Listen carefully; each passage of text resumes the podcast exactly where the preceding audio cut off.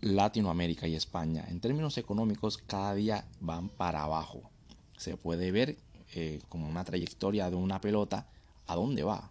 O sea, quizás no somos brujos, quizás no podemos predecir el futuro, pero cuando te tiran una pelota, tú calculas ¿no? subconscientemente la velocidad, la trayectoria, la dirección, la velocidad hasta del viento, cualquier obstáculo y tú puedes predecir a dónde va a estar, a dónde va a llegar esa pelota, qué impacto va a crear esa pelota.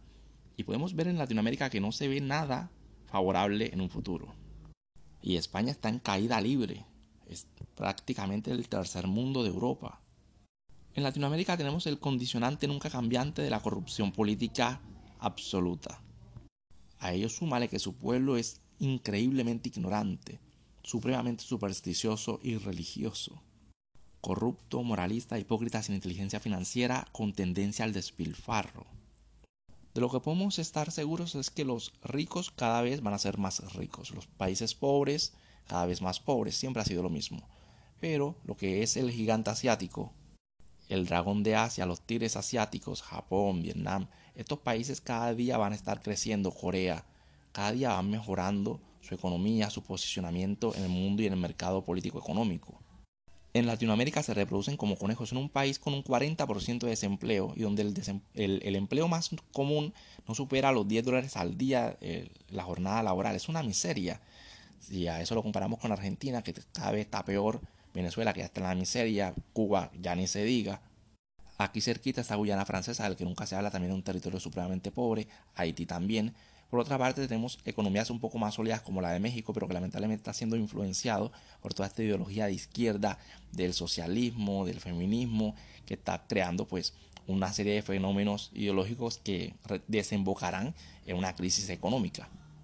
Latinoamérica pronto, sin ningún problema, podría ser fácilmente el África del futuro.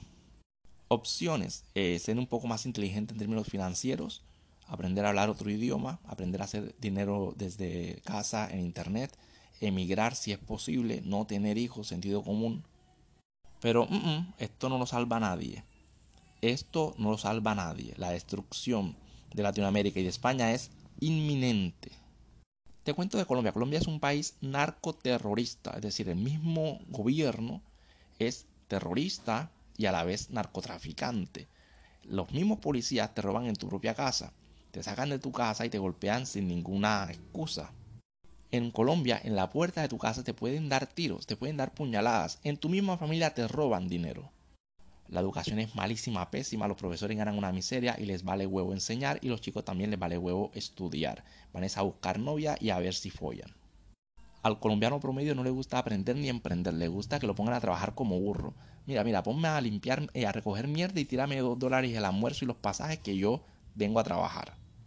El 40% de las casas en Colombia ni siquiera están repelladas. Repelladas, es decir, comprar una bolsa de cemento que vale menos de 7 dólares para repellar, para dignificar tu casa. Es triste, eso es de tercer mundo total. No hay nada más tercermundista que dos personas de diferentes religiones acusando la una a la otra de que la otra es falsa. Y ambos, ambos tienen la razón, los evangélicos versus los católicos. Ven las noticias de Afganistán y dicen, vamos a reunirnos a orar. Oh sí, gloria a Dios, amén. Que parte de la religión es parte del problema no has entendido. Aparte de que orar nunca ha servido para nada. Porque si fuera por oraciones ya hubiésemos resuelto el problema hace rato. Y les hablas con ese sentido común y te dicen, te vas a ir al infierno. No analizan, no aprenden nada. Entre, más pobre y más bruto, más religiosos son. Debería ser que la gente con mayor protección de Dios es la gente más próspera. Pero no es así. O sea que orar y servir a Dios no sirve para nada en esta vida. Quizás para la otra, quizás para la otra, pero aquí no sirve para un carajo. Entre más bruta, hipócrita, corrupta, fanática y pobre es una persona, más fanática religiosa tiende a ser. El debate de si Dios existe o no es un tema que no me quiero comer ahora, pero coño, ya hay internet, edúcate, busca información, las religiones son una farsa, Camilito.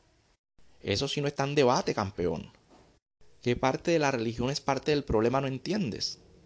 Ay, qué pecadito. Ve a los testigos de Jehová, que esperando el fin del mundo, no estudian, no trabajan, comen, aguantan hambre los pobrecitos, pasan humillados, pasan tristes, tienen problemas mentales. Hay gran índice de suicidios allí una catástrofe, les roban dinero, los ponen a limpiar baños, los ponen a trabajar gratis, hacen que renuncien a sus trabajos si tienen buenos trabajos, hacen que hereden sus tierras y sus casas a la organización porque el mundo se va a acabar.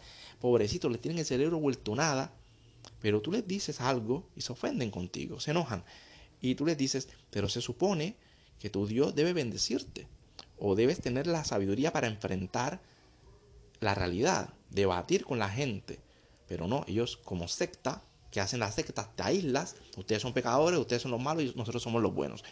Jódanse, jódanse, ojalá se queden allí toda la vida. Pero si hay una persona que apenas está tanteando el terreno de la religión, evalúalo, Camilito. No te tires la vida a lo pendejo. Busca trabajar, busca estudiar, ahorra, busca tu libertad. Sé libre, lo que te dé la gana. Cree en ti. Creen que puedes ser una buena persona. Y no hay ninguna religión que te condicione para ser una buena persona, porque de hecho, en los países donde menos religión hay, menos índices de corrupción, de violencia y de criminalidad hay. Es decir, que la violencia está más relacionada a la pobreza y a la falta de educación que a un sistema de religión. Es decir, entre más religión, hay más pobreza. Entre más religión hay más pobreza, hay más corrupción, hay más brutalidad, hay más miseria, hay más violencia. Y en los países donde hay mayor educación, hay menos religión y hay mayor paz, menos delincuencia, menos violencia. Tus abuelos tenían una excusa, no había internet. Campeón, tú tienes internet, me estás escuchando. Googlea, campeón, googlea, tutubea, youtubea, papá, te sale la información. Ya no hay excusa para ser ignorante.